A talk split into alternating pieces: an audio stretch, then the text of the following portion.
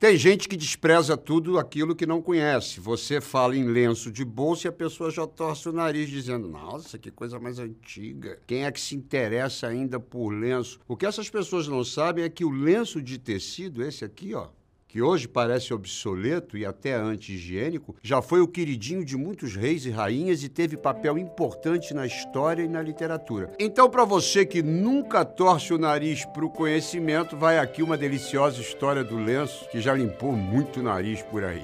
Benegripe apresenta Saber Não Ocupa Espaço. O lenço de bolso é um dos acessórios mais antigos de que se tem notícia. O primeiro registro do uso de um lenço é do Egito Antigo, dois mil anos antes de Cristo. Nessa época, o lenço era um acessório exclusivo da nobreza. Só os egípcios ricos usavam lenços de mão feitos de linho finíssimo. Na Grécia e Roma antigas, os lenços eram perfumados e serviam também para acenos e sinais.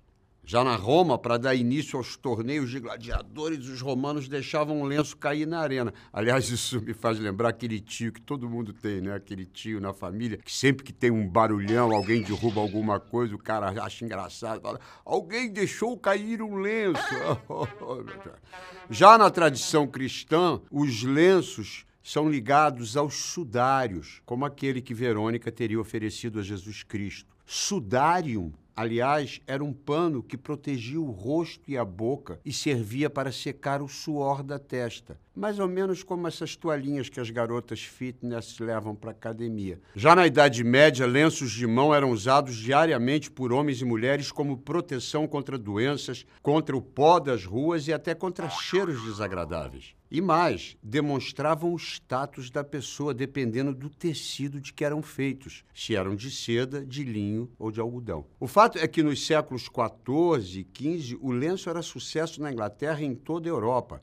Na França era chamado de pleuvoir, que vem de pleurer, o verbo chorar, porque servia para secar as lágrimas. E na Itália, os lenços eram tão finos e tão caros que faziam parte do dote no casamento da noiva. Quem também era chegado num lencinho era a rainha Elizabeth I, que tinha lenços de luxo bordados com ouro e prata. Coincidentemente, no ano em que Elizabeth I morreu, 1603, o grande bardo William Shakespeare escrevia a famosa tragédia Otelo. Tragédia essa que acontece por causa de quê? Hein? De um lenço, minha gente. Depois dá um Google lá, põe Otelo, Desdémona, Iago, lenço.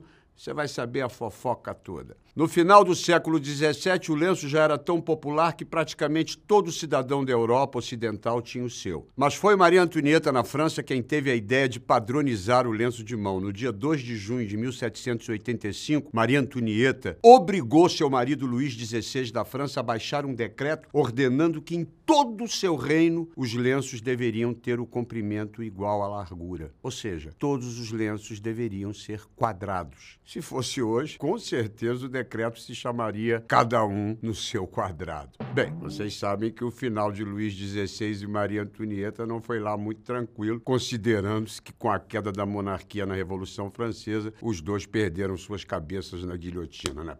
E aqui um detalhe macabro. Teve gente, olha a loucura, que pegou um lencinho para molhar no sangue do rei e guardar de lembrança. Pô, gente doida. Os lenços seguiram sendo populares pelo século XIX em toda a Europa, até que em 1920 foi lançado o lenço da americana Kleenex, primeiro lenço descartável de papel. Nos anos 30 eles se popularizaram rapidamente e o slogan da Kleenex, que era muito esperto, dizia: "Não carregue o resfriado no seu bolso", indicando que os lenços de tecido usados para suar o nariz das pessoas resfriadas não eram higiênicos.